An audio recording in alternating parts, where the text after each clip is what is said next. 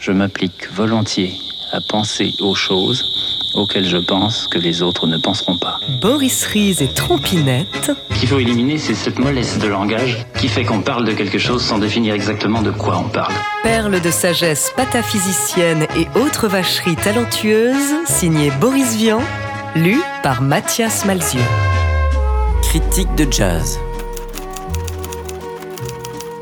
Les voix du Seigneur étant comme qui dirait impénétrables, on connaît généralement assez mal les motifs qui peuvent pousser un être humain à s'intituler critique de jazz.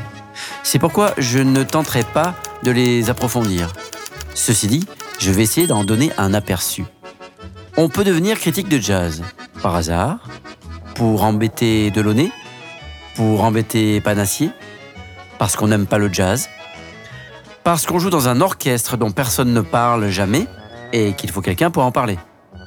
Pour avoir la carte professionnelle et toucher des disques à l'œil.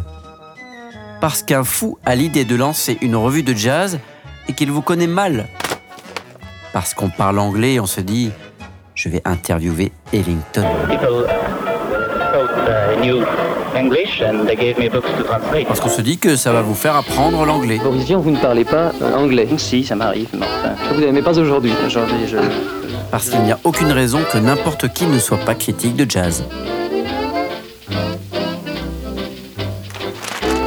Boris Vian, Jazz News, 1949.